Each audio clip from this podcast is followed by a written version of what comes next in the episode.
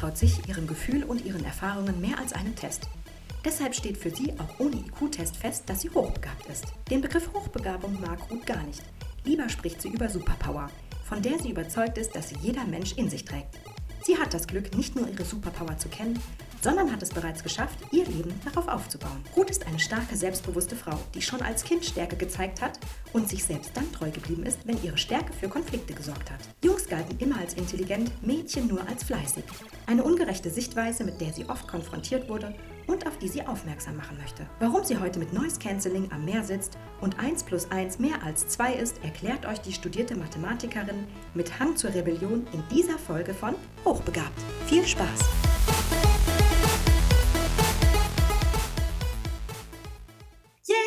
Geht los!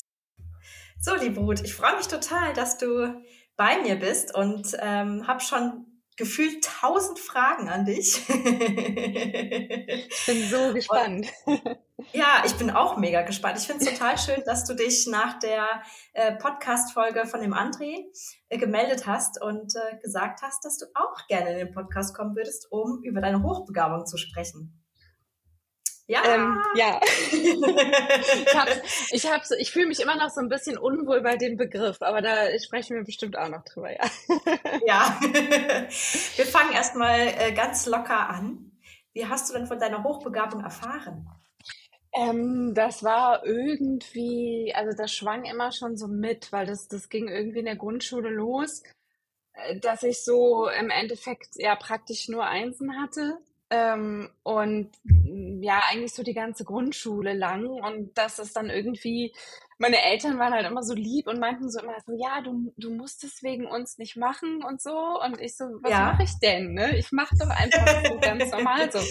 Ähm, und ja, das, das schwang halt dann immer irgendwie so mit, weil der Abstand zu dem, zu eigentlich allen anderen in der Klasse doch relativ groß war.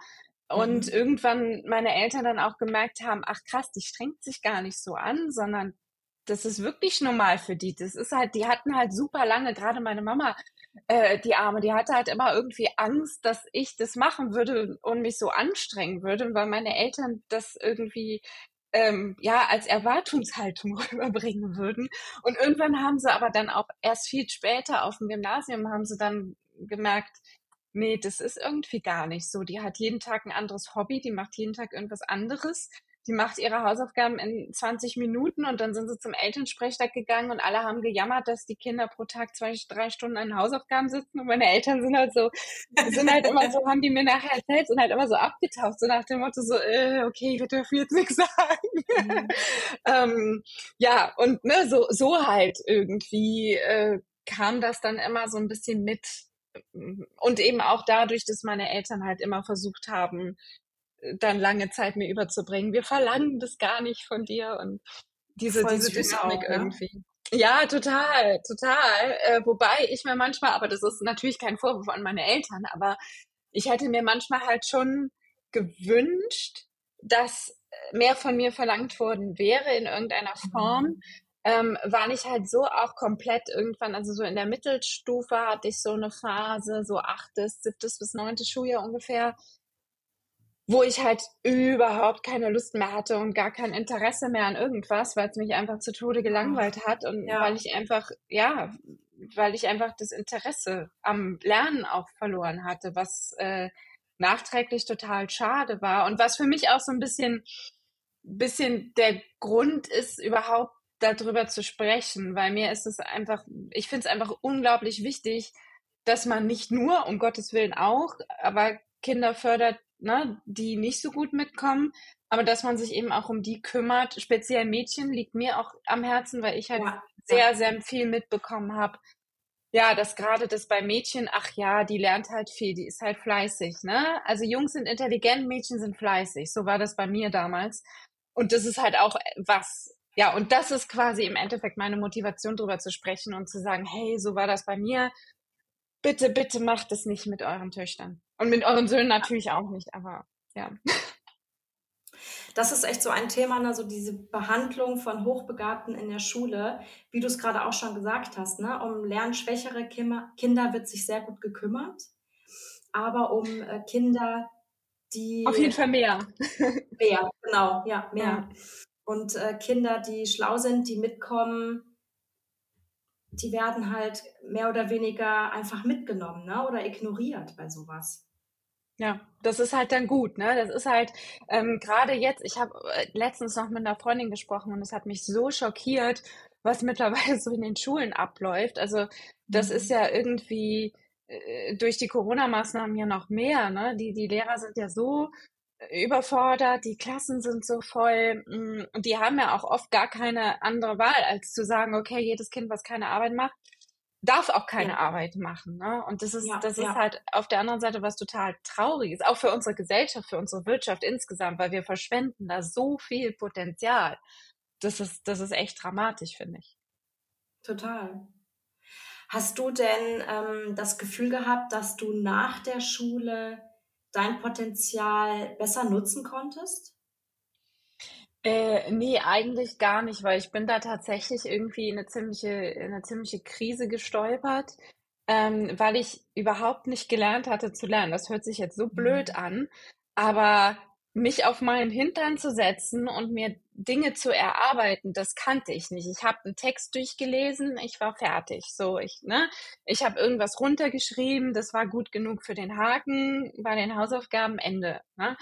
Ähm, und dann habe ich Mathe studiert, unter anderem ja auch, weil ich irgendwie, ja, weil ich glaube, irgendwas in mir auch was gesucht hat, was mich jetzt mal so richtig herausfordert. Und dann ging es die ersten zwei Semester ging es noch relativ gut.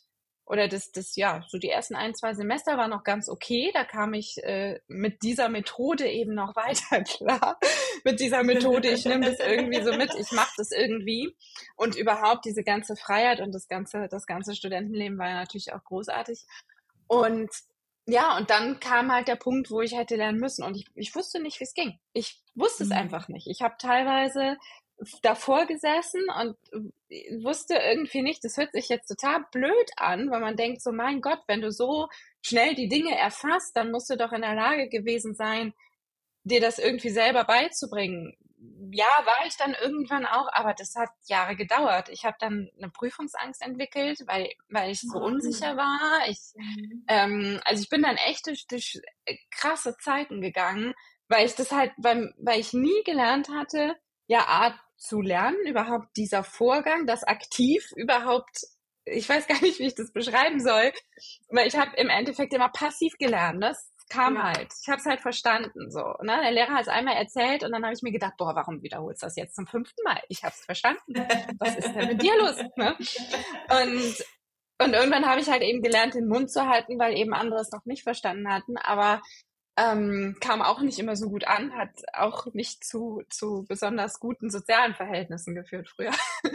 ähm, aber ja, aber dann auch, wie gesagt, dieses aktive Lernen, aber dann auch einfach dieses, dieses Hinsetzen, überhaupt Selbstdisziplin bei sowas zu entwickeln. Hatte ich nicht. Hatte ja. ich null. Ne? Ich war wirklich da komplett blank und das war keine einfache Zeit, aber zumindest eine Zeit, die mich, glaube ich, persönlich sehr hat reifen lassen. Von daher blicke ich da heute mit einem weinenden und einem lachenden Auge drauf zurück.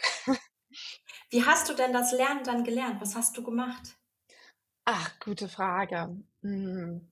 Also ich habe mir auch Hilfe geholt dann an irgendeinem Punkt, ähm, weil es halt einfach nicht mehr ging, weil ich einfach nicht und habe dann sehr, sehr viel darüber gelernt, wie so das Gehirn funktioniert, wie so die Adrenalinkurve ist. Ähm, und meine war dann auch komplett verschoben und ähm, habe halt einfach gelernt, das auch zu managen, gerade auch vor der Prüfung, da ging es viel drum. Mhm. Und ähm, ja, letzten, letzten Endes halt auch versucht einfach rauszufinden, was zu mir passt. Schemata entworfen, okay, das jetzt, das danach, ähm, Kapitel für Kapitel oder wie auch immer. Ähm, ich habe super viel rumprobiert einfach und habe dann irgendwann gemerkt, was halbwegs funktioniert. Also habe Zusammenfassung geschrieben, ähm, nur die Formeln rausgeschrieben, erstmal die Formeln gelernt, dann weitergegangen. Also Mathe ist ja nochmal sehr speziell.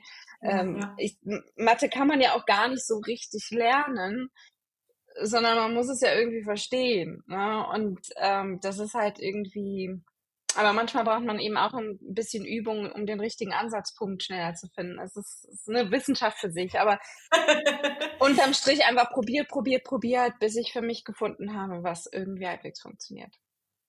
Und die Hilfe, die du dir geholt hast, war das eine spezielle Hilfe für Hochbegabte?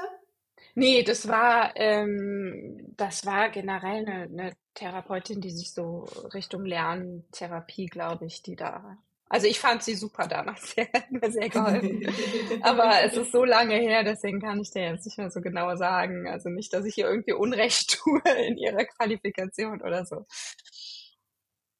Aber ja, Krass. nee, aber ich meine nicht, also ich meine, sie, sie wäre einfach generell auf Lerntherapie und solche Prüfungsängste oder Ängste generell auch spezialisiert gewesen, aber ich bin mir nicht mehr sicher. Das macht ja auch Sinn, ne? wenn das so dem Moment dein Thema war, sich dann auch jemanden ja. zu holen, der darauf spezialisiert ist. Ja, Hattest ja, du zu irgendeinem äh, Zeitpunkt das Gefühl gehabt, dass du dein Potenzial nicht irgendwie genutzt hast? Ja, ja, total. Also extrem halt eben in der Schule. Ne? Mhm. Ähm, es gab auch mehrere Diskussionen ähm, ums Überspringen und ja, ich kam mir da halt, also in der Grundschule hieß es, nee, in der Grundschule überspringt grundsätzlich keiner. Mhm. Und dann aber irgendwie ein Jahr später oder so musste ich mitbekommen, dass dann irgendwie ein Junge aus der Parallelklasse, der hatte übersprungen. Und da hieß es dann, ja, ja, aber der hat ja übersprungen, weil der schon lesen konnte, als der in die Schule kam. Und da habe ich mir gedacht, na ja, ich konnte drei Wochen mhm. später lesen, so was ist das Problem. Ne? Ähm, und äh, ja, in der ähm, auch im Gymnasium war es dann war es dann ähnlich. Ich habe ähm, in der fünften, sechsten Klasse bin ich sehr bin ich sehr gemobbt worden. Ähm, ich mhm. war auch keine einfache Klassenkameradin, wie gesagt, ne, weil ich teilweise ja selber nicht verstanden habe, was ja. da passierte und äh, warum die, wie gesagt, immer alles tausendmal wiederholten und was da überhaupt los war in dem Laden. und, ähm, und dadurch, ähm, äh, ja, dadurch wollte ich halt einfach nur aus dieser Klasse raus, äh, weil da auch eine sehr unschöne Dynamik irgendwie war, ne? wie man mhm. das so, so klassisch kennt, so eine bestimmte Gruppe, so eine bestimmte Hackordnung. Und ich war auch immer ein Rebell, der sich nicht einfügen wollte. Und äh, komisch. ja, ganz seltsam sowas. Und, und da wollte ich überspringen. Da hat meine damalige Klassenlehrerin gesagt, das gibt's nicht, das machen wir nicht. Ähm, viele Jahre später habe ich festgestellt, dass meine Eltern einfach nur hätten einen Antrag stellen müssen, was denen natürlich mhm. auch keiner gesagt hat. Ja. Und mein Vater meinte auch, also das hätten wir sagte sofort, das hätten wir direkt getan, weil wir wussten ja, wie schlecht es dir ging und wir wären ja, ne, also wir haben uns ja auch überlegt, was können wir noch machen. Und ja, ähm, ja und da, das waren wirklich so die Phasen. Also Schule war, war ganz extrem. Ähm, und dann hieß es auch irgendwann, hieß es auch irgendwie, nee, es wird halt grundsätzlich in den unteren Stufen nicht übersprungen. Ich habe aber dann auch von kurioserweise immer Jungen gehört, bei denen es zwei Jahre mhm. vorher und zwei Jahre nachher oder was auch immer auch gegangen wäre oder gegangen ist dann. Ne? Ähm, ja, also äh, das waren halt so die Phasen, wo ich dachte, was war gerade siebte bis neunte Klasse ganz schlimm. Ich saß einfach da und habe gedacht, was mache ich hier eigentlich? Bin dann halt immer rebellischer geworden, habe es mir dann zum Hobby gemacht, äh, Einladungen, also beziehungsweise Beorderungen meiner Eltern zum Elternsprechtag zu sammeln.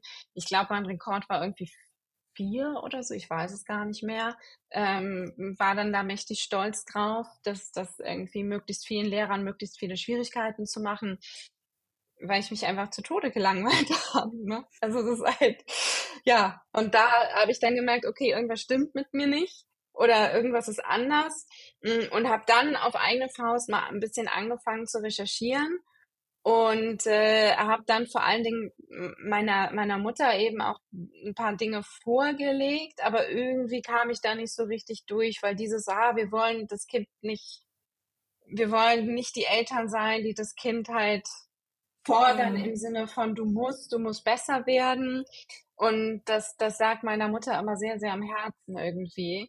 Und da, dadurch bin ich da nie so richtig durchgekommen. Ich wollte einmal, da ging es mir ganz, ganz schlecht in der Phase, da wollte ich unbedingt auf ein, auf ein Internat für eben begabtere Kinder.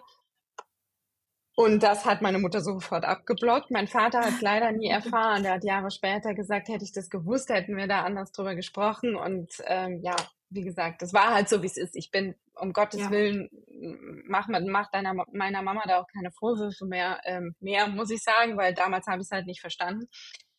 aber ähm, das war schon ein blödes Gefühl, so irgendwie gar nicht. Also ich habe mich wie so ein Alien gefühlt, mhm. diese, diese Jahre in der Mittelstufe. Und ja, das, das wünscht man halt keinem jungen Menschen. Nee, gar keinem Menschen wünscht man das. Hast ja, äh, natürlich. natürlich. Aber als Erwachsener kann man da anders mit umgehen und vielleicht auch einen gewissen Humor entwickeln oder was auch immer einem da hilft. ja. Konntest du dieses Alien-Gefühl irgendwann ablegen? Ha, das ist eine gute Frage. Das ist auch ein bisschen eine fiese Frage. ähm, nee, wenn du so direkt fragst, nein. Also das, das hat man hier und da immer noch. Natürlich hat man irgendwann, wenn man dann erwachsen ist, für mich war halt eben der Schritt an die Uni und dann die, die Jahre, als ich es dann ein bisschen im Griff hatte, die Jahre an der Uni irgendwie mh, mm, so der große Befreiungsschlag, weil ich auf einmal selber die Wahl hatte, mit welchen Menschen ich mich umgebe. Und das war für mich so der, der große Turning Point, ähm, mhm der irgendwie alles, alles geändert hat. Und wenn ich, äh, weiß ich nicht, hätte man mir das damals als Kind mal gesagt, äh, hätte es mir das vielleicht ein bisschen leichter gemacht. So, irgendwann kommt der Punkt. Ich meine, irgendwo weiß man es ja so, aber ähm, ja, das, das, das war, das war, das war krass, aber es gibt immer noch zumindest Momente oder Situationen oder so, äh, wo ich mich manchmal so ein bisschen zurückhalten muss, weil ich einfach sozial gelernt habe, dass das irgendwie nicht schicklich ist, wenn man demonstriert, dass man schon verstanden hat, wenn der Rest es nicht verstanden hat. Mhm. Und das tut mir manchmal ein bisschen weh. Nicht, weil ich unbedingt will, dass sie alle sehen, dass ich schon verstanden habe, sondern weil ich die Gruppe voranbringen will. Und ich musste irgendwie lernen, dass das meistens nicht erwünscht ist. Und das, äh, da tue ich mich bis heute noch mit schwer, ja.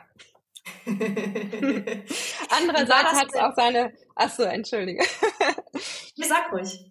Nee, andererseits hat es auch seine Vorteile, weil gerade wenn ich in One-on-One-Gesprächen, wenn ich mit Kunden spreche und halt eben auch technische Dinge schnell verstehe, dann freuen die sich immer und sagen, also ich habe auch schon ein paar Mal gehört, ah, so schnell hat das noch keiner verstanden.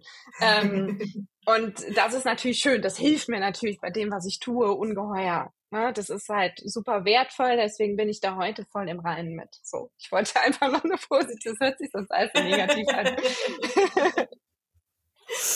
Wie war das denn nach der Uni in Jobs? Du hast ja nicht immer hm. freiberuflich oder selbstständig gearbeitet, sondern du warst ja auch in Festanstellungen.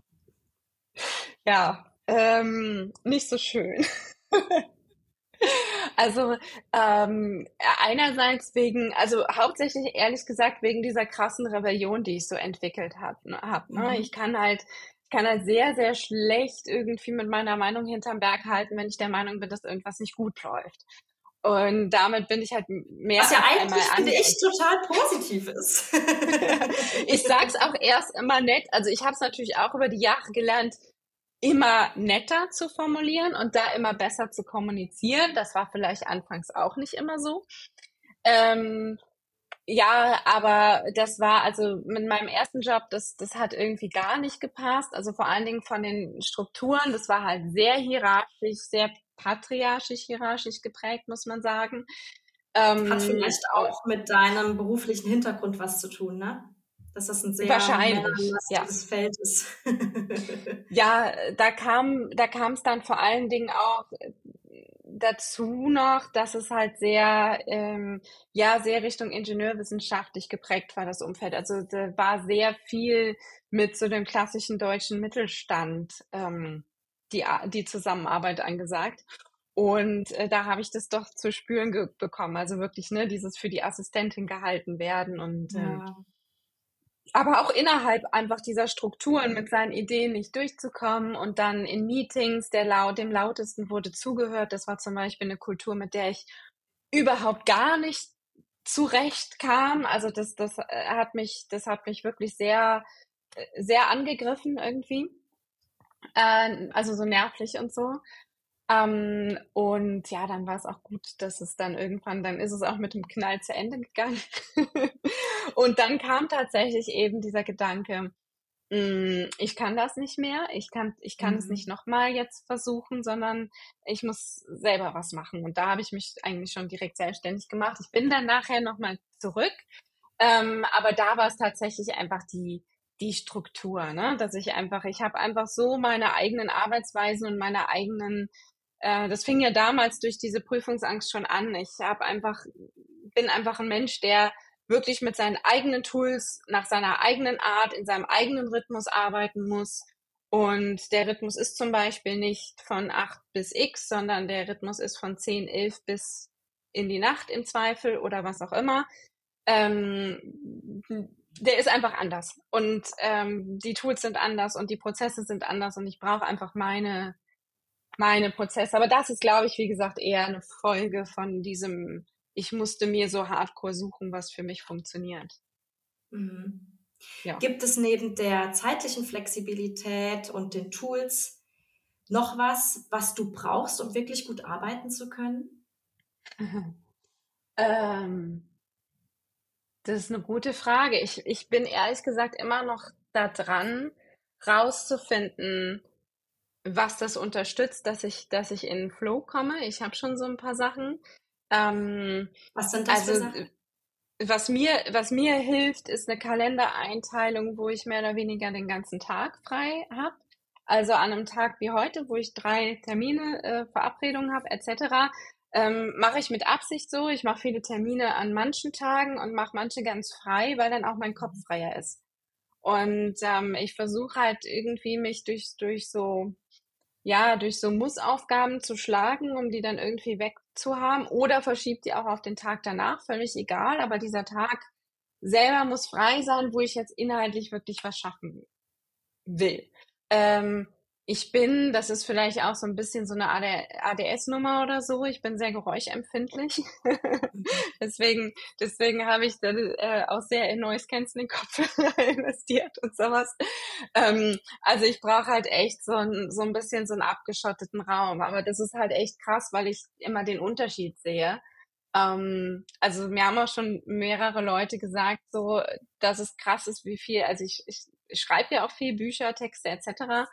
Und ich krieg dann unglaublich viel, glaube ich, in kurzer Zeit geschrieben, wenn ich in diesen Flow komme. Ne? Dann, dann weiß ich nicht, dann, äh, das habe ich mal ausgerechnet, auf jeden Fall ein paar tausend Wörter pro Stunde ähm, sind da drin, aber echt auch nur für ein, zwei Stunden. Und, ne, und dazu, und ja, aber trotzdem, ich versuche halt diesen Zustand herzustellen. Also wie gesagt, ja, so ein bisschen Isolation. Ähm, ich arbeite lieber draußen als drin. Das ist auch so ein Knacks bei mir. Ich bin, äh, ich bin ja viel im Süden unterwegs. Ähm, sind ja jetzt auch ab Anfang November wieder weg. Mhm. Und äh, ja, ich, ich muss immer irgendwie eine Unterkunft mit Balkon oder Terrasse haben, weil es, es ist für Schön. mich irgendwie voll der, voll der Katalysator, draußen zu sitzen und so eine Meeresbrise abzubekommen und dann aber mit Noise Cancelling Kopfhörer unterm Sonntag. ähm, ja, genau. Und wie gesagt, einfach diesen, diesen nicht nur freien Tag, weil auch diesen freien Kopf dadurch zu haben. Das ist irgendwie bei mir, weil sonst, sonst nistet sich irgendwie alles ein und dann komme ich nicht von Fleck. Wie ist das mit deiner Umgebung? Muss die besonders ordentlich oder clean sein, damit du dich konzentrieren kannst? Nee, ist mir völlig egal. Ja. Ist mir irgendwie, ich bin eher so ein Chaosmensch, muss ich gestehen. Aber äh, es kann auch ordentlich sein. Also das ist, das ist mir völlig egal, wenn ich einmal drin bin. Also wenn ich einmal mit was beschäftigt bin, bin ich mit was beschäftigt. Gab es bei dir irgendwann den Punkt, wo du auch gesagt hast, du möchtest gerne mehr über das Thema Hochbegabung erfahren und auch den, hast auch den Austausch zu anderen Menschen oder zu anderen Hochbegabten gesucht? Ja, so ein bisschen. Ich habe halt immer das das äh, bisschen das Problem war, dass mir ja immer das mitgegeben wurde, ähm, äh, du bist nicht eine von diesen Hochbegabten, du bist nur jemand, der die Dinge schnell versteht. So. Ähm, jetzt habe ich bis heute nicht ganz verstanden, wo der Unterschied ist.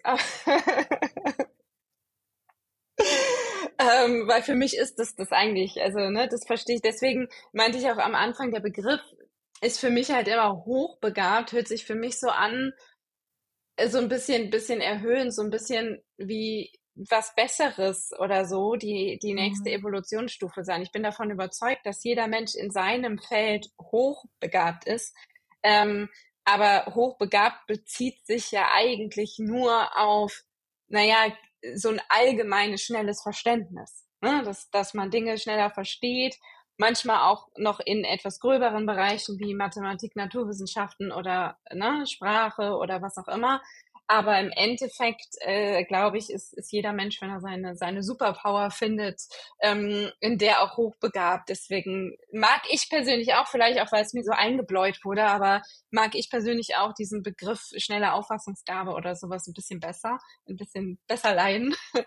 ähm, aber ja, dadurch war ich halt auch immer so mh, hm, lange Zeit hatte ich auch so ein bisschen Angst, weil ich habe gedacht, naja, wenn ich wenn ich irgendwie ein einen Test machen muss und da kommt dann raus, dass ich, dass ich das doch nicht bin, dann habe ich mich ja blamiert, weil ich gesagt habe, hey, ich glaube, ich bin das. Und dann bin ich es doch nicht. Weißt du, was ich meine? Also ich. Total. Da war, ja, da war so eine Angst irgendwie. Und ja, und dann als 14-Jährige, ne, die sowieso von ihrem Umfeld nie so richtig anerkannt wurde, wenn das dann irgendwer mitbekommen hätte, dass ich dann sage, so, ich möchte gerne mal einen Test machen oder ich möchte gerne mal, was auch immer man da hätte machen können, äh, machen, um das einfach mal festzustellen. Uff, und dann hätten die gesagt, ja, nee, bist nicht ganz blöd, aber so schlau dann doch nicht. ja, wäre wär irgendwie ganz schlimm gewesen. Also habe ich mir in meinem Kopf immer ganz schlimm vorgestellt. Ich hatte nachher dann doch mal irgendwann meinen ganzen Mut zusammengenommen, weil ich bei so einer bei so einer hochbegabten Stiftung so einen Kurs mitmachen wollte, weil ich den einfach mega spannend fand. Ähm, und das habe ich auch, also das habe ich auch gemacht, das hat auch geklappt, da cool. bin ich auch reingekommen. Ähm, und ähm, da habe ich auch irgendwie gemerkt, so nicht alle, aber schon einige Menschen da, also junge Menschen, die ich da kennengelernt habe, ähm, die ticken irgendwie ähnlich und denen geht's irgendwie ähnlich wie mir. Und das war schon ein verdammt schönes Gefühl. Das war aber leider nur diese, diese Einmalgeschichte. Das wäre natürlich schön gewesen, wenn das irgendwie eine feste Gruppe gewesen wäre, die irgendwie weitergegangen wäre oder sowas. Ähm, genau, ja. Das war echt cool. Und dafür musstest du auch einen Test machen, um da mitmachen zu können? Oh Gott, das war achte. Nee, wann war das? Neunte? Ich weiß es nicht mehr. da fragst du mich was. Ähm, nee, ich musste irgendwie, also ich musste auf jeden Fall, ich meine, ich musste auch irgendeinen Test machen. Ich bin mir aber nicht sicher, aber ich musste auf jeden Fall irgendwelche Gutachten von meinen Lehrern beibringen und, und Noten natürlich und Bewerbungsschreiben und so. Ich kann es dir nicht mehr genau sagen. Wie war das dann für dich nach diesem, ähm, was war das, ein Seminar oder ein Kurs, hast du gerade gesagt, ne? Ja, genau, das war so ein Sommerseminar oder sowas. Wie war das für dich danach, als in, ah, in der achten Klasse? äh, ich, oder war es neunte, zehn? Ich weiß es nicht. Nee, Quatsch, Quatsch, das war, äh, das war in der, nee, das war später, das war in der zwölften weil ich da eben noch meine alte Mathelehrerin eben gefragt hatte, ob sie mir das, das fachliche Gutachten schreibt, äh, was sie sehr gerne gemacht hat. Und dann meine Leistungskurslehrerin, die neue sozusagen, ähm, das mitbekommen hat und äh, die dann so ein bisschen enttäuscht war, dass ich sie nicht gefragt habe und mich dann darauf angesprochen habe, weil hat, weil das anscheinend unterm Lehrerkollegium doch ein ziemlich großes, also anscheinend, weiß ich nicht, aber es kam so rüber, als ob es zumindest ein Gesprächsthema da war, welche, welche ähm, Jugendlichen sich da denn beworben hatten und so. Ähm, und wer denn eine Chance hätte oder wie auch immer. Und dann hat sie mich eben darauf angesprochen, warum ich sie nicht gebeten habe, dieses fachliche Gutachten zu schreiben. Da habe ich gesagt, na ja, weil ich das Gefühl hatte, dass sie fachlich nicht so viel von mir halten. Und dann gab es halt so eine Background-Story zu, dass es eine, eine Begabtenförderung gab, wo man eben parallel zur, zur Oberstufe schon das Mathe-Grundstudium an der Uni Köln machen konnte. Oh. Und ähm, Und das hätte ich natürlich gerne gewollt, aber da wurde ein Klassenkamerad von mir, von mhm. ihr vorgeschlagen, was ich damals als und bis heute noch, aber bin ich drüber weg, äh, als schreiend ungerecht empfand, weil das ganz krasse war, äh, dass ich irgendwie damals schon in der ganzen Schule als Mathe-Crack bekannt war und als dann die Leistungskurse zusammengestellt wurde, hat er direkt gesagt, er wollte neben mir sitzen, um sich, um sich zu verbessern. Und das hat er tatsächlich auch. Und wir waren eigentlich immer dann beide die, die eine 1-1 plus hatten in den, in den Klausuren. Und dann wurde er aber eben zu dieser Förderung geschickt. Ähm, und das hat mich damals unglaublich enttäuscht und unglaublich wütend auf diese Lehrerin gemacht, weil ich das, das einfach so schreiend ungerecht fand, weil ich gedacht habe, er hat von mir gelernt. So, ich habe ihn ja, quasi ja. von gut auf sehr gut mitgezogen.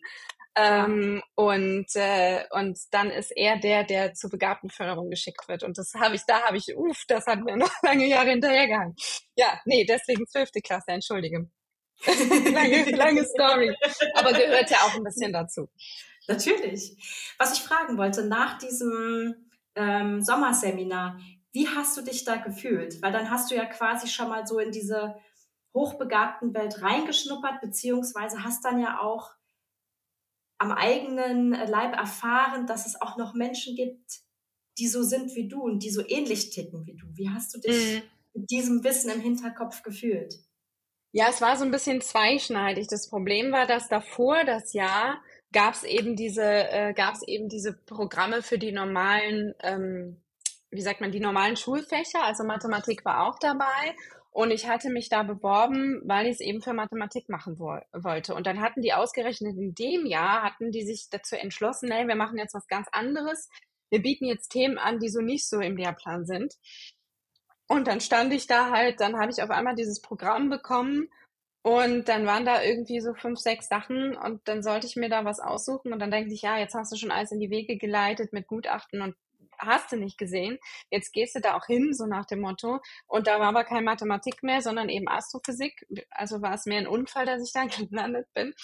Und dann mit Schwerpunkt Entfernungsbestimmung. Und das war irgendwie nicht so mein Thema. Nicht, war nicht, also es war schon schwierig, das war eigentlich cool.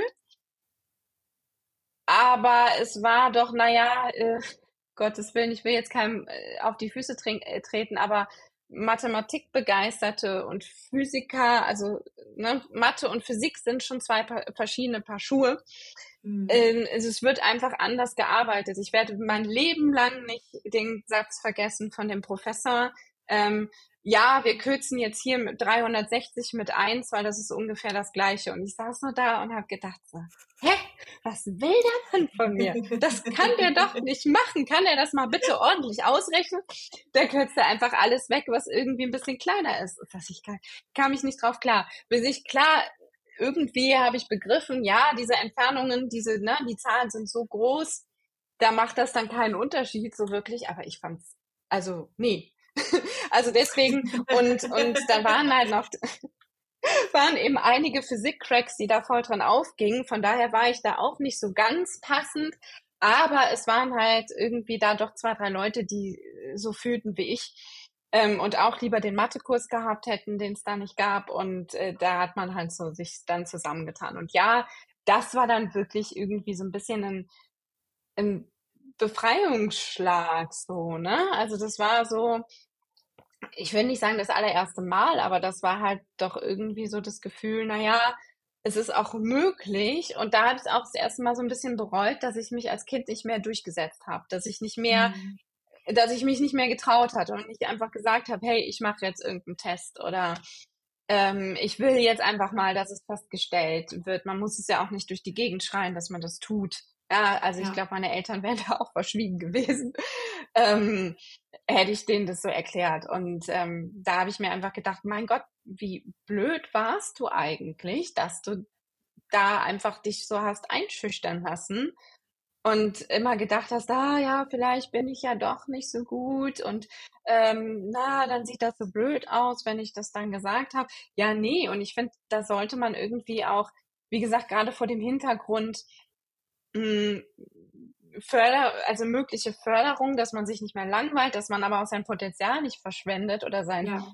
oder zu spät sieht oder was auch immer, ähm, sollte man einfach nur Kinder oder auch Lehrer vielleicht ermutigen. Ne? Eltern weiß ich nicht. Da habe ich mittlerweile schon andere Beispiele erlebt, wo, mhm. es, dann eben, wo es genau in die Richtung geht, die meine Eltern nie sein wollten.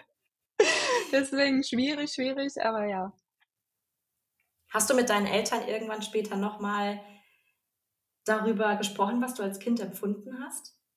Ähm, ja, mit meinem Vater sehr viel. Hm, der, der versteht mich da sehr gut. Ähm, meine, wie gesagt, der hat ja auch mal gesagt, hätte ich das und das, also der war damals äh, viel arbeiten, ne, auch mit langen mhm. Arbeitswegen etc. Ähm, das war so eine Phase, da hat er auch keine Chance gehabt, das so mitzubekommen. Ähm, meine, meine Mama, pff, ähm, ja, aber das war ein bisschen schwieriger. Ähm, ihr, ihr wär's, ich glaube, sie hat es immer als Vorwurf gesehen. Und vielleicht habe ich das auch mhm. nicht immer so glücklich formuliert. Als ich anfing, diesen ganzen Prozess der, ja, so ein Teil Aufarbeitung irgendwie da reinzulaufen, da bin ich, glaube ich, meiner Mama gegenüber auch nicht immer so, so nett aufgetreten. Und äh, vielleicht äh, war es auch nicht nur ihre Schuld, dass es ein bisschen vorwurfsvoll rüberkam. Ähm, ja, deswegen hat das irgendwie, das war immer so ein Thema zwischen uns, was ein bisschen schwierig war und was ich dann auch irgendwann sein gelassen habe einfach. Mhm. Ja, gut, das kann ich auch verstehen. Und es ist ja, ne, wie du auch gesagt hast, du bist da mit deinen Eltern im Reinen, du machst ihnen keine Vorwürfe. Und warum soll man dann weiter darüber auch reden, ne? Nee, sie haben ja auch unglaublich viel für mich getan. Ich meine, auf der einen mhm. anderen Seite muss man sich mal vorstellen, ich war ein, ein Mädchen auf dem Dorf, was überragend gute Noten hatte. Das war ja eh schon irgendwie komisch und seltsam. Und allein die Tatsache, dass sie mich immer darin bestärkt haben, hier, du kannst alles machen, was du möchtest. Schön. Und wenn du das nicht möchtest, dann ist irgendwie ein, ein, Mann mit gutem Job finden und Kinder kriegen nicht dein Lebensinhalt. Und dann stehen wir genauso oder ich weiß nicht, ob mein Vater vielleicht sogar noch mehr hinterher. ähm, und da bin ich halt un unglaublich dankbar, dass ich, das, das war nicht normal und ich weiß auch nicht, ob es heute dort normal ist. Also damals war es absolut nicht normal, dass man Eltern hatte, die einen als junges Mädchen so bestärkt haben, das zu verfolgen, was man mit seinem Leben machen möchte. Und äh, von daher, ähm, ja, absolut fein. Ja, voll schön, dass deine Eltern ja, dich dann auch immer so bestärkt haben.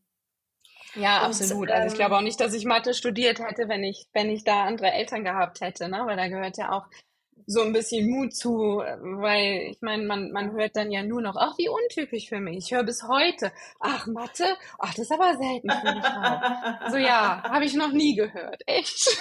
Oh, du bist die Erste, glaube ich. ja. so viel. Und da denke ich mir so, so ja, ich habe es trotzdem gemacht. So what? Zum Glück kann man uns ja nicht mehr auf dem Scheiterhaufen verbrennen dann. Gott sei Dank. ja. Ich glaube, da gäbe es sicherlich den einen oder anderen, der das wahrscheinlich noch gerne machen würde. Oh ja, ah. das glaube ich auch. Aber äh, sie sterben aus. Langsam, ja. aber sicher sterben sie aus. Hochbegabung ist ja oft auch ähm, etwas, was vererbt wird. Weißt du, ob sich deine Eltern für sich selber mal damit beschäftigt haben? Ähm, also ich weiß, dass mein, mein Vater irgendwie kurz selber, dann muss man, da muss man äh, irgendwie sagen, das war nach Kriegszeit und ne, ganz, ganz schwierig. Ähm, also der, der war, glaube ich, irgendwie kurzzeitig haben sie ihn irgendwo hingeschickt. Der war auch ziemlich gut, gerade auch in Mathe. Also ich glaube, da kommt es irgendwo her.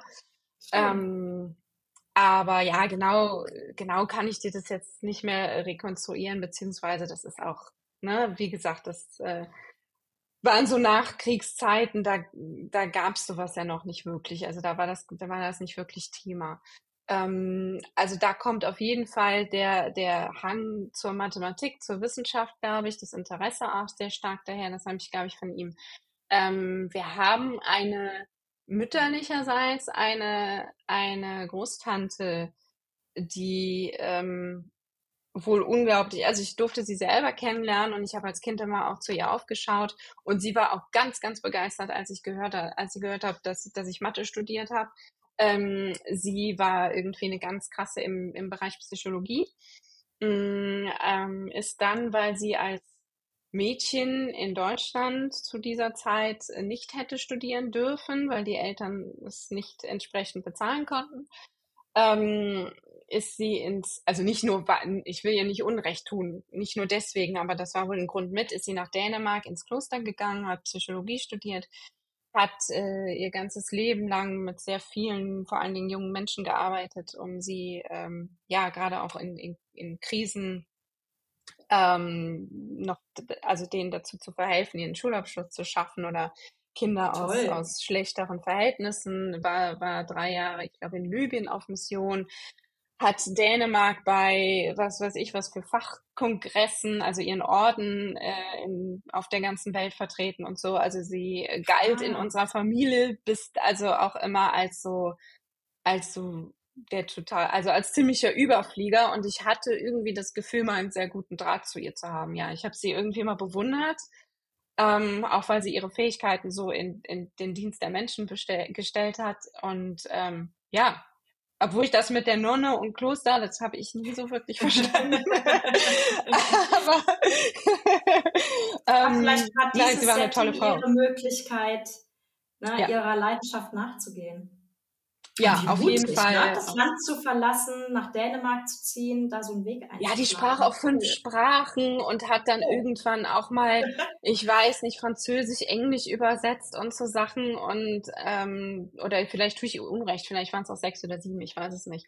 Also zusätzlich zu ihrer zu ihrer wissenschaftlichen Begabung. Ne? Also, also die war sehr, sehr breit aufgestellt und ähm, ja, genau. Voll cool. Ja. Gibt es Menschen in deinem Freundeskreis oder in deinem beruflichen Umfeld, mit denen du offen über die Hochbegabung redest?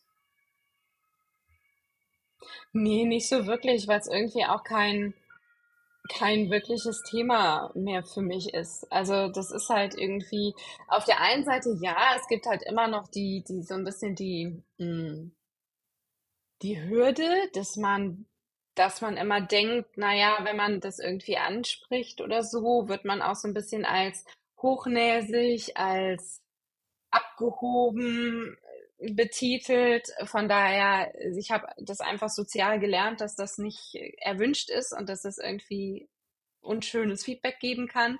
Aber auf der anderen Seite, ja, ich habe also ich habe lang nicht mehr das Bedürfnis, weil mir geht's einfach gut. Ne? Ich kann lernen, was ich lernen will. Ich kann arbeiten in dem Tempo, in dem ich arbeiten will.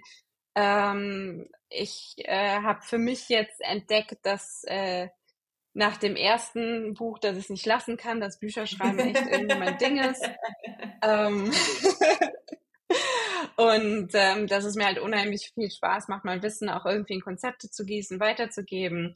Und das befriedigt mich halt total. Und, und wie gesagt, also im Endeffekt, es, es hat halt irgendwie dadurch, dass ich in der glücklichen Lage war, mir mein Leben irgendwie so aufzubauen, wie ich es, ähm, ist nicht perfekt, aber es geht in die richtige Richtung, wie ich es gerne hätte, hm, habe ich halt auch die Möglichkeit, ja, so zu arbeiten, wie ich möchte.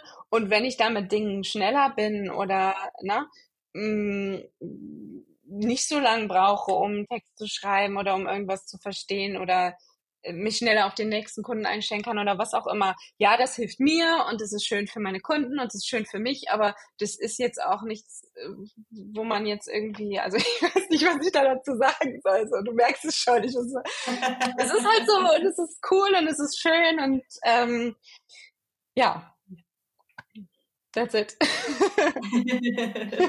also ist es nicht so, dass du die Hochbegabung als jetzt besonderen Teil von dir siehst, sondern das gehört einfach zu dir dazu. Ähm, naja, doch. Also ich sehe es irgendwie so ein bisschen, also ich sehe es irgendwie mh, mm, als meine Superpower, technische Dinge schnell zu verstehen, wenn man sie mir halbwegs sinnvoll erklärt. ähm, und äh, Muster zu erkennen äh, das ist so, das ist so ein Ding, also gerade in Zahlen, ne, Finanzpläne, das äh, ist mir sehr oft bestätigt worden. Also dieser sagt, boah, du siehst aber auch alles. Ja, irgendwie, alles weiß ich nicht, aber wie gesagt, Muster in Zahlen erkennen ist halt auch irgendwie so eine Superpower von mir. Mm, und das ist so, und da bin ich heute dankbar drum und da habe ich irgendwie auch einen Teil meines beruflichen Lebens drauf aufgebaut. Und das ist ja super schön. Aber ich sag, und ich, ich, aber ich denke mir halt immer, wie gesagt, jeder Mensch hat seine, hat seine Hochbegabung mm, und er muss sie halt irgendwie finden und entwickeln. Und äh, wenn er sie findet, dann ist die Wahrscheinlichkeit ja sehr, sehr hoch, dass er darauf irgendwie eben sein Leben baut. Und das ist mir zumindest zum Teil gelungen. Und da bin ich einfach total dankbar drum. Und ja, genau. Aber da, da muss ich dann nicht weiter. Also ne, das ist halt einfach, das sind halt einfach meine Superpowers, die ich, die ich nutzen darf. ich glaube, das ist echt ein ganz, ganz großes Glück, wie du es gerade gesagt hast, dass du A, weißt, was deine Superpower ist und dass du B, äh, auch weißt, wie du sie einsetzen kannst und dass du sie auch quasi ja fast täglich auch einsetzen kannst, wenn du es möchtest. Ja, total, total. Ähm, Habe ich aber auch lange gebraucht hinzukommen, ne? weil da finde ich dann auch wieder diesen, diesen Begriff Hochbegabung so ein bisschen, so ein bisschen doof. ähm, weil, wie gesagt, das, das spaltet sich ja auch auf. Ne? Also das ist ja auch irgendwie, ja, ich konnte in der Schule auch schnell auswendig lernen und habe auch immer eins in den Vokabeltest geschrieben, weil ich mir das vor der, äh, vor der Stunde noch schnell reingezogen habe. Aber das ist auch irgendwo eine Superpower, aber das ist keine Sprachbegabung. Mhm. Und ne, es ist halt irgendwie auch, auch IQ-Test. Ja, schneide ich in einem IQ-Test gut ab? Ja, natürlich. Warum? Weil da halt immer mathologisches Denken abgefragt wird und mathologisches Denken ist nun mal das Feld meiner Superpower. Ähm, aber ich finde es auch eine Superpower, die absolut genau gleichwertig ist, wenn sich jemand zum Beispiel extrem gut in Menschen reinversetzen kann oder extrem gut ja. spüren kann, was sie gerade brauchen, in der Pflege oder wo auch immer, ja. Und wenn er dadurch darauf eben einen Beruf oder eine Berufung finden kann, ein Leben aufbauen kann, was, was ihn oder sie erfüllt, ist es genauso schön. Ne? Und deswegen, und dann ist die Hochbegabung eben das. Und deswegen, ja, du, du merkst einfach, ich, ich, ich sehe es viel lieber einfach als, als Superpower, ähm, und wahrscheinlich ist es einfach so, dass es, dass es als auch gerne als Hochbegabung gesehen wird, weil man es nicht so richtig fassen kann. Also gerade diese mhm. rational-logische Geschichte, die kann man schön testen. Aber für viele Menschen, die, die nicht so den Bezug dazu haben, ist es halt so was total abgehobenes. So, wie kann man das ja. verstehen? Wie kann man, wie kann man Quantenphysik verstehen? Ja, es ist halt einem das Gehirn und das andere Gehirn kann halt was anderes besser so, so sehe ich es halt einfach gerne, weil ich es einfach gerne so, so sehe, dass jeder Mensch seine Superpower hat oder mehrere und, äh, und es auch also, völlig okay und gleichwertig ist. Ja, die manche, manche kann man halt messen und manche leider nicht. Ja. Gerade so, wenn ja, es definitiv. um die Gefühlswelt auch geht. Ja, und deswegen würde ich mir einfach ein Schulsystem wünschen oder generell einfach auch eine Gesellschaft wünschen, die die Kinder einfach individueller sieht. Ne? Mhm. Ähm, mathematische Begabung ist ja auch nicht gleich mathematische Begabung. Ich meine, die Mathematik hat so viele Felder und ähm, es gibt da Felder, die ich abgrundtief fürchterlich finde, ja, und es gibt Felder, die, die ich total spannend finde. Also das ist ja, und das ist ja bei anderen Wissenschaften oder bei anderen Feldern, bei, bei, bei Sprache, bei ne, Literatur etc ähm, bei so vielen Dingen genauso. Und ich fände es halt einfach schöner, wenn man jungen Menschen mehr Möglichkeiten geben würde, ihre Superpower zu entdecken ja. und, zu, und zu fördern dann eben auch, anstatt immer so in Kategorien einzuteilen und du kannst das und du bist besser und du bist schlechter. Und das, das finde ich einfach mhm. irgendwie total schade und total traurig. Hat dich der Begriff Hochbegabung jemals unter Druck gesetzt? Weil oft hat man ja, oder viele Menschen denken ja bei Hochbegabung direkt an irgendwelche Wunderkinder. Mhm. Ja, klar, insofern, dass ich mich eben als Kind oder als Jugendliche nicht getraut habe, zu sagen, ich möchte da mal schauen, ob ich nicht eine Förderung bekommen kann. Also ich hatte echt eine Phase, wo ich super viel Artikel auch darüber gelesen habe und ähm, aber die Artikel waren ja dann meistens auch irgendwie ein, ähm, über einen 16-Jährigen, der Abitur machte oder so. Weißt du, das Mhm. waren dann irgendwie auch so Sachen, wo du dann halt gedacht hast, okay, ähm, weiß ich nicht, wenn ich mich anstrengen würde, ja, dann könnte es vielleicht klappen. Dann könnte ich vielleicht noch zwei, drei Stufen überspringen. Du vergleichst dich ja dann immer so. Ich meine, ist ja heute mit Social Media etc. ist ja noch, noch schlimmer. Ja. Und äh, von daher war das schon, also in dem Moment, wo ich diesen, diesen Begriff für mich hätte proklamieren wollen, in dem Moment wäre das so unkalkulierbar geworden und wäre dann eben dieser Druck gekommen. Und das, da habe ich mich, glaube ich, nie, nie getraut. Also von Mhm. daher dadurch, ja. Wann kam der Moment, wo du dich getraut hast, das für dich anzunehmen? Oh, das ist eine gute Frage. Es gab eigentlich nicht den, diesen einen Moment. Es gab dann irgendwie einfach lange Prozesse, mit mir ins Reine zu kommen. Ich glaube, das war echt später, einfach während, während meiner Arbeit durch meine Kunden. Wenn mir, als mir irgendwann so der 20. Kunde gesagt hat, ach krass, du hast es aber schnell verstanden. Da habe ich mir gedacht, hm, sowas haben die mir früher als Kind auch immer gesagt.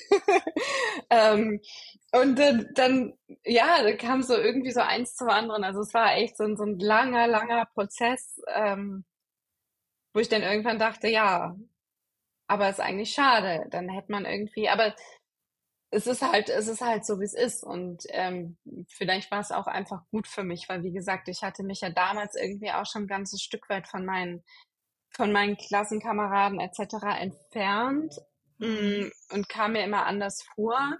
Und vielleicht wäre das dann irgendwie noch schlimmer geworden. Also vielleicht hat es auch einfach sein Gutes, dass es halt einfach so ein Prozess war. Ja. Es, also was man oft hört, ist ja auch, dass ab dem Moment, wo du das so für dich annehmen kannst, diese Hochbegabung, oder du weißt, dass du hochbegabt bist, dass das für viele eine extreme Erleichterung ist, weil es dann auch in dem Moment eine Erklärung für die eigene Gefühlswelt ist und auch für vieles, was in der Vergangenheit passiert ist. Hattest du das auch dann? Nee, dafür war es, glaube ich, zu spät. Ich glaube, ich habe das immer schon so gemerkt. Ähm, das war ja auch so ein, so ein, so ein Hoch und runter, ne? Also es gab Phasen, da war ich eh, also es war ja auch teilweise sehr, sehr deutlich in der Schule, weil es mir halt sehr einfach fiel. Und ähm, da war es schon irgendwie klar, aber ich habe es nicht so genannt oder ich habe es vor allen Dingen auch nicht getraut, das nach außen so zu nennen. Äh, und dementsprechend habe ich für mich selber auch nie so, so angenommen und so genannt. Mm, Also wirklich erleichternd.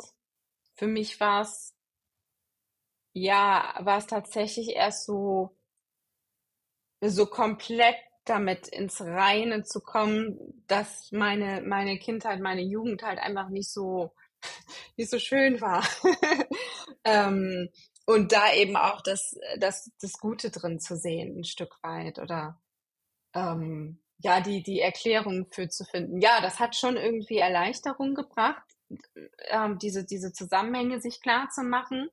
Mm, tatsächlich hat mir die größte Erleichterung gebracht, auch für mich selber einzusehen, dass ich mich auch nicht immer so nett verhalten habe und äh, oder mich auch vielleicht ein bisschen alienmäßig verhalten habe. Und ähm, ich glaube auch oft andere Kinder ziemlich vom Kopf gestoßen habe und äh, also ne, es erklärt einfach vieles und ich glaube, das hat fast mehr, das hat fast mehr Erleichterung gebracht ähm, als alles als alles andere, weil dass ich irgendwie Dinge schneller verstanden habe, das war mir immer, das war mir immer klar und das war auch ein Stück weit eine Zeit lang so mein Schutzwall. Und das hat sich, glaube ich, auch so hochgeschaukelt, also so hochgeschaukelt. Ne? Je mehr ich, mh, je mehr ich irgendwie ausgeschlossen wurde oder gemobbt wurde, desto mehr äh, hat sich bei mir irgendwie so ein Schutzwall aus, aus Arroganz und aus naja, ich kann ja eh nichts mit euch anfangen, gebildet, so. Und das mhm. hat sich, und das war natürlich dann, ne, das ist natürlich dann noch schlechter angekommen und so weiter. Also ich glaube, das hat sich echt so ein bisschen hochgeschaukelt. Von daher war, glaube ich, die, die Erkenntnis fast die erleichterndste, dass man das als Erwachsener dann irgendwann ein Stück weit im Griff hat und auch selber entscheiden kann und sagen so, okay, ich sitze jetzt hier in so einem Seminar, wo mich mein Arbeitgeber hingeschickt hat und ich habe es verstanden. Und die meisten beim fünften Mal noch nicht, aber ich halte jetzt den Mund und keiner kriegt's mit, weil ich einfach keine Lust habe, hier schon wieder irgendwie das Alien zu sein, sondern einfach nett sein möchte. so überspitzt weißt formuliert. Du, weißt du, was ich ähm, schön finde, auch wenn du sagst, dass du jetzt nicht so eine schöne Kindheit hattest?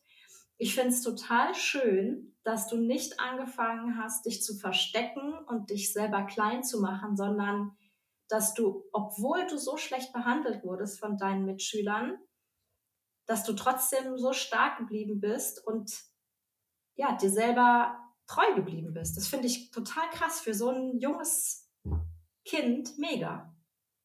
Ja, ich glaube, das ist meinen Eltern zu verdanken. Da hatte ich, glaube ich, sehr gute Voll Vorbilder, gut. die sich in, in allen Lebenslagen selber treu geblieben sind. Meine Mutter hat, äh, war sehr stark in der Politik früher engagiert, ähm, hat da sehr viel Gegenwind bekommen, weil sie halt Dinge ähm, aufgedeckt hat oder angeprangert hat, die andere nicht angeprangert haben wollten und so weiter.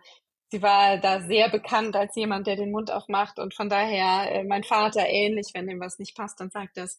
Ähm, war auch noch früher auch in der Politik. Ähm, ich hatte da, glaube ich, sehr, sehr gute Vorbilder. Also bei uns zu Hause war das irgendwie keine, keine Option, dass man sich irgendwie klein macht und äh, versteckt, wenn man was zu sagen hat.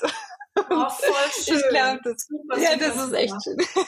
Aber es ist auch anstrengend, es ist auch anstrengend. Und natürlich halt dieses, dieses jetzt erst recht, dieses Rebellische, ne, was da noch, noch stärker geweckt wurde in mir ähm, das widerspricht dem Kleinmachen ja total, sondern äh, im Notfall zum zehnten Mal mit dem Kopf gegen die Wand und wenn die dann eine kleine Beule kriegt, dann kann man sagen, seht ihr, es geht doch noch was. ja. ja, voll gut. Mega. Ähm, ja, aber bin ich auch sehr dankbar drum. Also das ist halt auch, irgendwann habe ich auch verstanden, dass das nicht ganz selbstverständlich ist und ähm, das ist einfach, und von daher hat sich ja irgendwie alles gefügt, kann man sagen. Total, total. Also wenn ich jetzt mal deinen Lebensweg auch mit anderen Lebenswegen vergleiche, dann ist das, glaube ich, ein ganz, ganz ausschlaggebender Punkt, dass du wirklich diese Stärke von zu Hause mitbekommen hast, dich nicht klein zu machen und zu dir selber zu stehen. Weil es hört sich wirklich so an, als hätte das, als hättest du das auf jeden Fall auch beibehalten. Natürlich sorgt das oder hat es auch für viele ähm, Konflikte gesorgt, aber alles in allem, ja, hat es dir geholfen, dir selber treu zu bleiben, deinen Weg zu finden, deinen Weg zu gehen.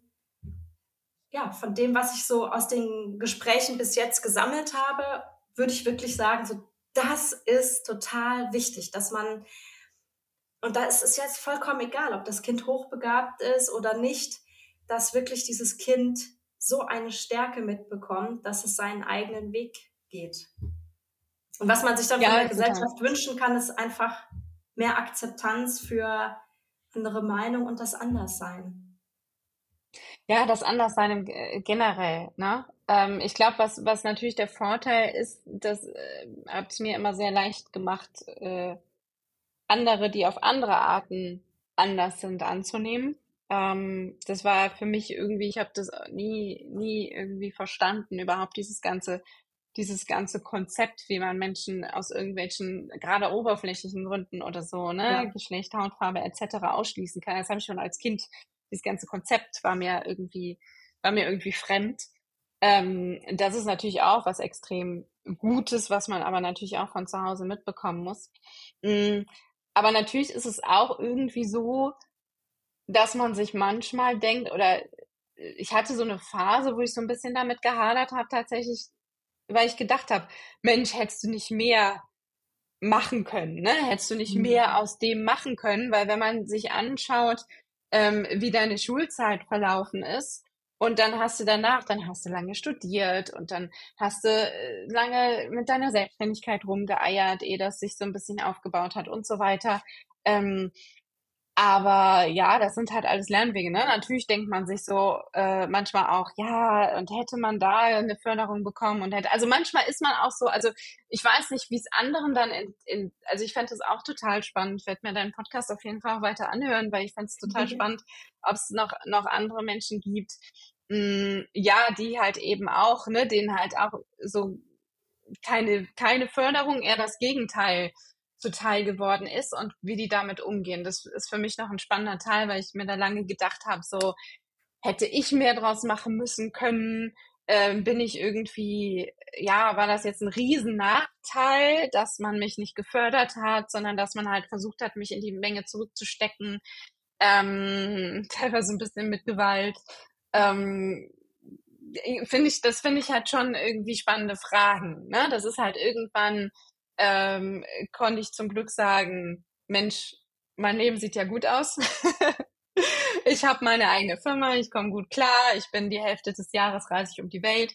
Ähm, gibt jetzt nicht so viel, worüber ich mich jetzt beschweren könnte, was jetzt, ne, ähm, was ich jetzt, ne, klar, ich könnte jetzt irgendwie Multimillionärin vielleicht sein, wenn das dann irgendwie geklappt hätte, besser, aber okay, ne? Gibt auch Wichtigeres. Du wärst wahrscheinlich eine total berühmte Astrophysikerin geworden. nee, das glaube ich nicht. Das glaube ich nicht. Weil ich wäre, ich wäre in den Strukturen der Universität allein schon gegen viel zu harte Wände gelaufen, wenn ich gesagt hätte, das könnt ihr so nicht kürzen. Das ist nicht korrekt. Das haben wir immer schon so gemacht. Ja, ja genau so geht das nicht. Das ist nicht korrekt genug. Nein. Ähm, nee, es ist auch okay. Ich habe auch relativ schnell gemerkt, dass, ähm, dass, das total, dass das tatsächlich nicht alles war. Also ich, ich mag das total gerne, aber wie eben auch jetzt mit dem Schreiben, es macht mir wahnsinnig viel Spaß. Und da finde ich irgendwie fast noch mehr Erfüllung drin. Und das, äh, und vor allen Dingen finde ich, vor allen Dingen finde ich sehr viel Erfüllung da drin, ähm, ja, die Zusammenhänge, die ich erkenne, anderen begreifbar zu machen. Ne? Mein, mein mhm. Schwerpunktthema Kennzahlen von Businesses, das ist kein, das ist, das ist Schulmathematik, ne? Das ist nun wirklich keine, keine Rocket Science, wo man irgendwie groß was verstehen muss. Aber es ist halt irgendwie Zusammenhänge herstellen und Mechanismen erkennen und so und wie man das quasi erkennen kann, wie man das rausfiltern kann. Ich versuche halt im Endeffekt ja eben Methoden zu entwickeln, die Sachen. Also ich versuche im Endeffekt zu ergründen, wie mein Gehirn das macht und diese Sachen halt in lehrbare Konzepte umzusetzen. Und das gelingt mir bisher einigermaßen und da, äh, das erfüllt mich sehr. Da arbeite ich noch weiter mit Hochdruck dran und das ist halt irgendwie so mein Ding. Und das hat ja auch super viel Soziales und das hat super viel mit Menschen zu tun. Und wenn man schauen muss, wie reagieren die, was funktioniert, was funktioniert nicht, ähm, mhm. Und da liegt es gar nicht an mir. Da kann ich so viele Muster erkennen, wie ich will. Wenn ich die denen nicht begreiflich machen kann, dann habe ich halt versagt. Ne? Und das ist halt, und das finde ich cool, weil, weil es halt eben das, äh, das mit einschließt, dass ja, dass so eine Superpower halt nicht viel wert ist, wenn man sie nicht in irgendeinen Dienst stellen kann. Das stimmt. Und von Jetzt daher. hast du auch schon ein bisschen meine nächste Frage beantwortet. Die wäre nämlich gewesen, was sind deine Zukunftspläne? Ach Gott, so viele. ähm, naja, ich bastel gerade tatsächlich an verschiedenen äh, Produkten, einen Online-Kurs. Es wird im Dezember wohl äh, so eine Art Pitch Masterclass mit mir geben, cool. ähm, was für mich eine Premiere ist, äh, wo wir halt auch wirklich ne, auch wirklich Kennzahlen etc. erarbeiten werden. Mm, ich will aber auch einen kompletten Online-Kurs machen. Ähm, ich arbeite an einem, an einem halbphysischen Produkt, äh, womit man eben ja sein Geschäftsmodell überprüfen kann. Ähm, also im Endeffekt, ja, es kommt noch ein bisschen später. es dauert alles noch was, weil ich arbeite an einem neuen Buch. Ähm, viele Dinge. Ich, ich gucke mir auch Dinge an. Ich möchte mich auch bald das erste Mal endlich mal selbst an Unternehmen beteiligen. Hm, ich spreche gerade auch generell relativ viel einfach mit Investorennetzwerken. Also ich möchte einfach meine, meine Verbindungsrolle intensivieren, weil ich einfach viele super Startups sehe und äh, mittlerweile auch immer, immer mehr coole Investoren sehe und glaube ich mittlerweile relativ gut verstanden habe, ähm, was passt und was nicht passt. Mhm. Ne? Ah, äh, darüber habe ich ja auch ein Buch geschrieben.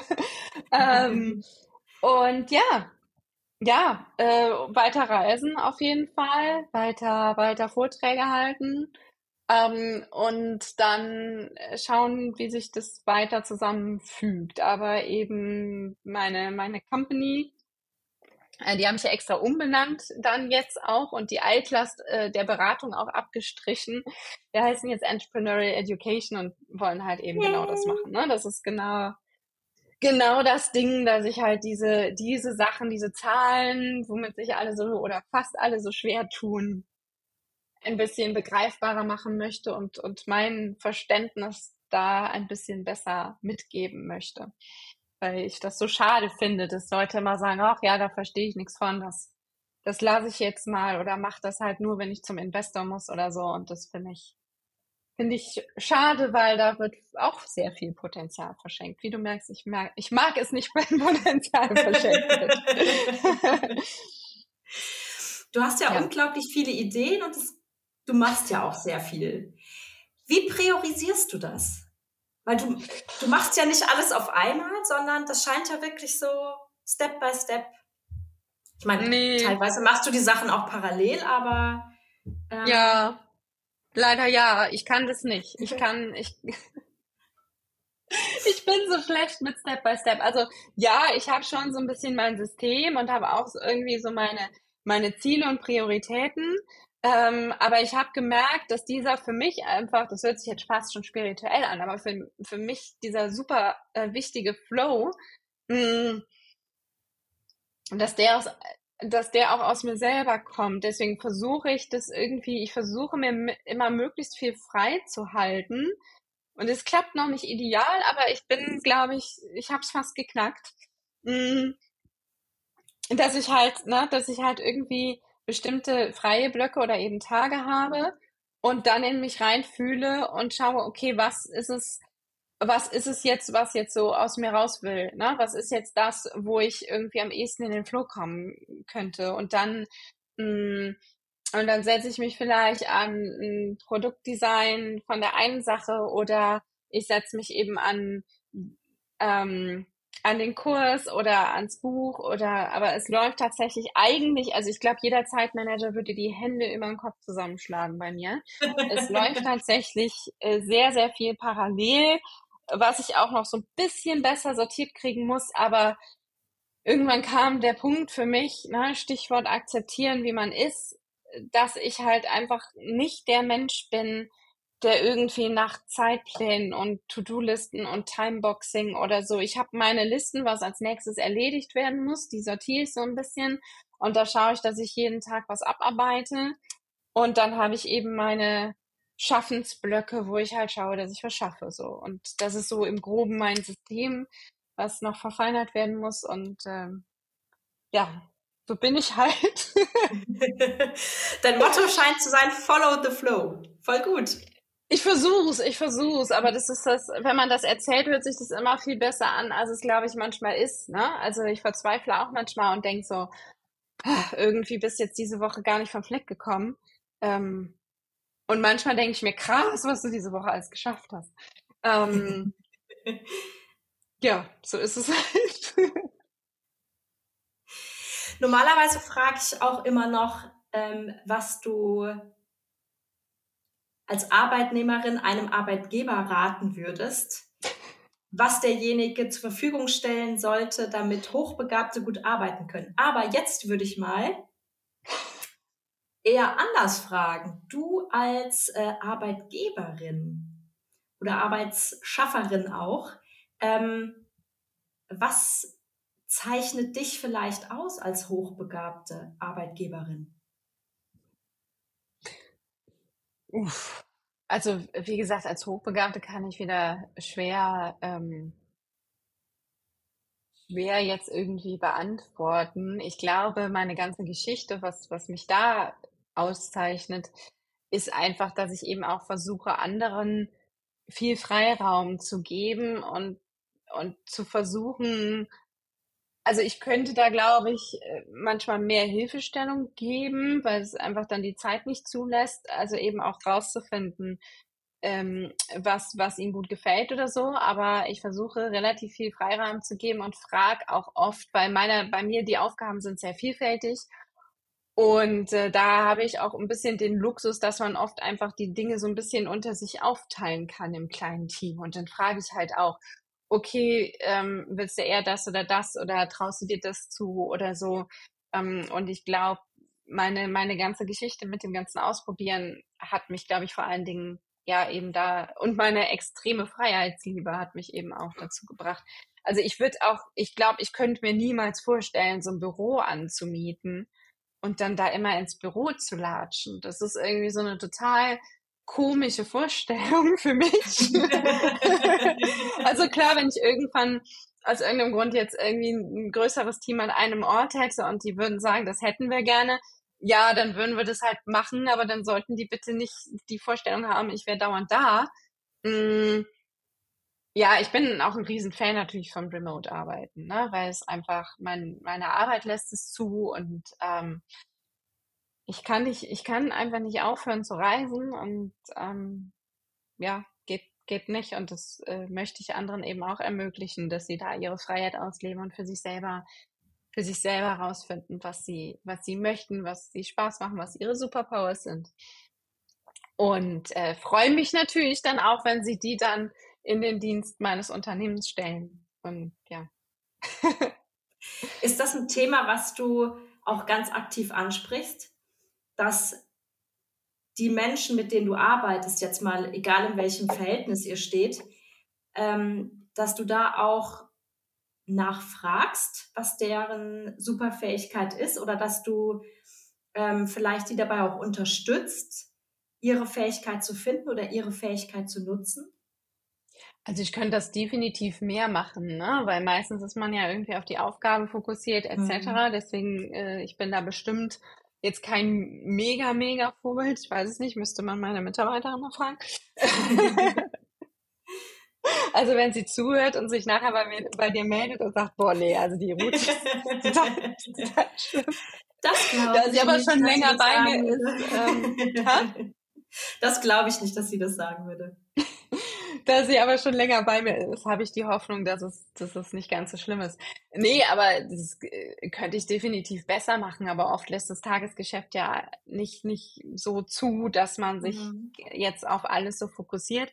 Ähm, ich finde es aber auch schon spannend, das einfach mit bei den Leuten, mit denen man arbeitet, auch zu entdecken. Also egal ob jetzt Kunden oder, oder ähm, Mitarbeiter oder einfach in einem Projektteam oder so, finde ich das schon spannend. Ja, ja, klar. Also wenn ich das merke, dann interessiert mich das schon und dann überlege ich halt auch, wie man das nutzen kann. Und ich finde es auch total faszinierend, wenn jetzt jemand was kann.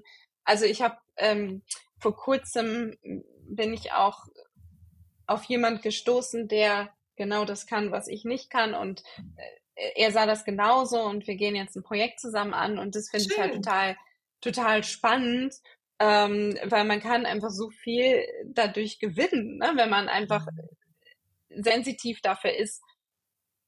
Und dann ist es ja auch, man muss es ja gar nicht als eigene Schwäche sehen, sondern der andere hat einfach eine andere Superpower. Und wenn man sich zusammentut, dann ist eins plus eins halt mehr als zwei oft, ne? Und wenn man sowas findet, dann ist es einfach eine wahnsinnige Bereicherung. Deswegen kann man da, glaube ich, gar nicht genug Aufmerksamkeit für aufbringen. Aber es ist halt leider so, dass der Alltag das oft ein bisschen schluckt. Ne? Ja. Aber ich finde es mega spannend. ist es auch echt. Hast du einen Tipp für andere Hochbegabte, wie sie ihre Superpower finden können? Ich würde sagen, im Endeffekt erstmal erstmal entspannt damit umgehen ähm, und vielleicht auch nicht alles so, also sich ausprobieren. Ne? Mein Weg war ja wirklich probieren, probieren, probieren. aber das auch nicht allzu ernst zu nehmen. Also man kann ja alle möglichen Tests machen, aber die müssen einem ja nicht sagen, wie man sein Leben lebt, sondern die sollen einem ja helfen. Also sämtliche Tests und sämtliches Ausprobieren einfach nur als Hilfe, der, also beziehungsweise das Feedback, was dann zurückkommt, als Hilfe zu sehen, hm, wie man sich eben, ja, wie man eben seine Superpower finden kann. Ne? Und wenn ich jetzt das Gefühl habe, hm, ich habe ein total gutes mathologisches Verständnis und mache dann einen IQ-Test und da kommt kein überragendes Ergebnis raus, naja, dann heißt das ja nicht, dass ich das nicht habe, sondern dann heißt das erstmal nur, dass es aus irgendeinem Grund in diesem Test nicht festgestellt wurde. Ne? Also da, ich finde, dann muss man das auch einfach mal ein bisschen entspannt sehen und ja, so ein bisschen Vertrauen in sich selber auch haben und entwickeln, dass, dass das halt zutage kommt, ne? Also dass sich das halt irgendwie zeigt. Und äh, wenn man was man nicht ausprobiert, das kann man auch nie erfahren, dass man es gut kann. Ja, das stimmt. Ah, super. nee, ist wirklich so. Musste ich auch schon ein paar Mal lernen und durfte ich erst vor einem halben Jahr auch wieder erfahren. Ähm, dass es halt manchmal echt erstaunlich ist, dass man sich sein ganzes Leben lang gesagt hat, das und das ist nichts für mich und dann probiert man das aus irgendeinem Grund aus. Und dann gefällt es einem total. Man will es direkt nochmal machen. Was war das bei dir ja. vor einem halben Jahr? oh, das war doch klar. Ah. Ja, ja, ich habe immer gedacht, äh, Wintersport wäre nichts für mich. Ich habe immer gedacht, so Winterurlaub fände ich ganz fürchterlich. Und dann bin ich dazu überredet worden, das auszuprobieren. Und dann habe ich aber, weil ich heute einfach an Dinge anders rangehe, habe ich gesagt, okay, ich probiere das einmal einfach ernsthaft. Also was heißt ernsthaft? Nicht verkrampft, sondern ich probiere es ernsthaft. Ich habe mir Einzelstunden genommen, weil ich einfach sehen wollte, ob ich dann halt eben Spaß dran entwickle. Ich hatte glücklicherweise eine hervorragende Lehrerin und es hat mega Spaß gemacht und ich bin am dritten Tag da den, den, den großen Übungshügel runtergesaust und da kam mir total cool. und hatte mega Spaß und äh, werde es auf jeden Fall nochmal machen. Ja.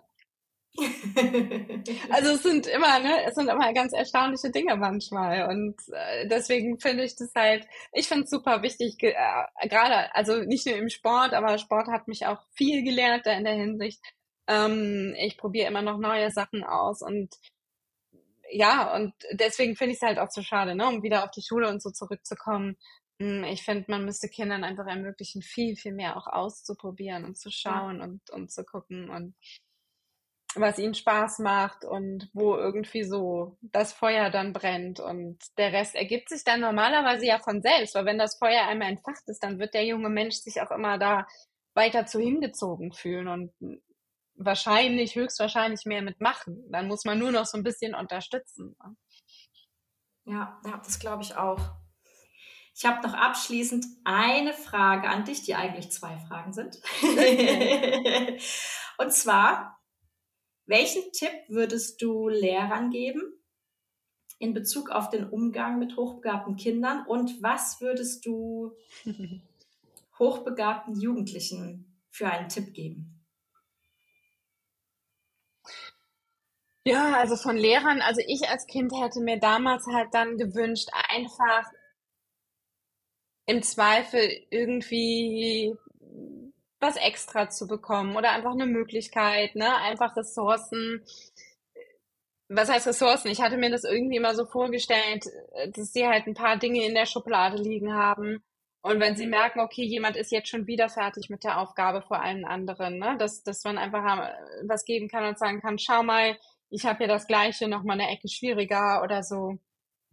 Mhm. Ich habe auch schon mal gehört, dass Lehrer irgendwie solche Kinder, die in einem oder mehreren Fächern besonders gut waren, äh, quasi so mit als Hilfslehrer eingebunden haben, weil die es halt schon verstanden haben. Das ist ja vielleicht auch was total Schönes, ne? Und kann ja vielleicht auch irgendwie helfen, ja, dass sie einfach auch noch mehr ihre ihre sozialen Seiten entdecken oder einfach lernen, wozu das auch gut sein kann, auch wenn man jetzt nicht alle anderen überflügeln kann, weil einfach die Möglichkeit nicht da ist, jetzt schon tausendmal weiterzumachen, aber vielleicht kann man sich einbringen und den anderen helfen, voranzukommen.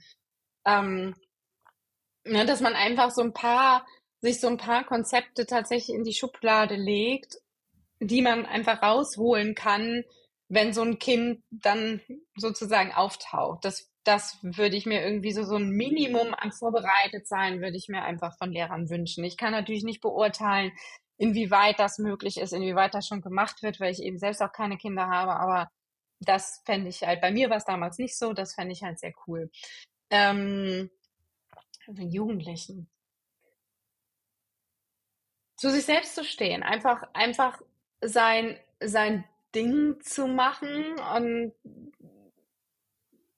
sich, sich klar zu machen, dass man, dass man ein bisschen später im Leben die Chance hat, sich die Dinge, also dass, dass man dann die volle Möglichkeit, die volle Gestaltungsmöglichkeit und eben auch die volle Verantwortung hat und sich dann eben selbst aussuchen kann, was man lernt, wie man es lernt, wie schnell man es lernt, mit welchen Menschen man sich umgibt, wo man lebt, dass man sich das alles aussuchen kann, wenn man dann die Verantwortung dafür übernimmt und dass die Zeit halt ja, natürlich eben auch zu sich zu stehen und einzufordern, so, hey, ich brauche noch was. Ne? Das geht ja heutzutage auch. Aber wenn halt alles nicht klappt, ähm, sich einfach klar zu machen, dass das nicht ewig ist, diese Phase, sondern dass man irgendwann eben diese Freiheit bekommt, alles so zu gestalten, wie man es möchte und dann eben auch nutzen mhm. kann. Und bis dahin, wenn alles andere wirklich schief läuft, ähm, zumindest nicht aufgeben soll, weil es besser wird.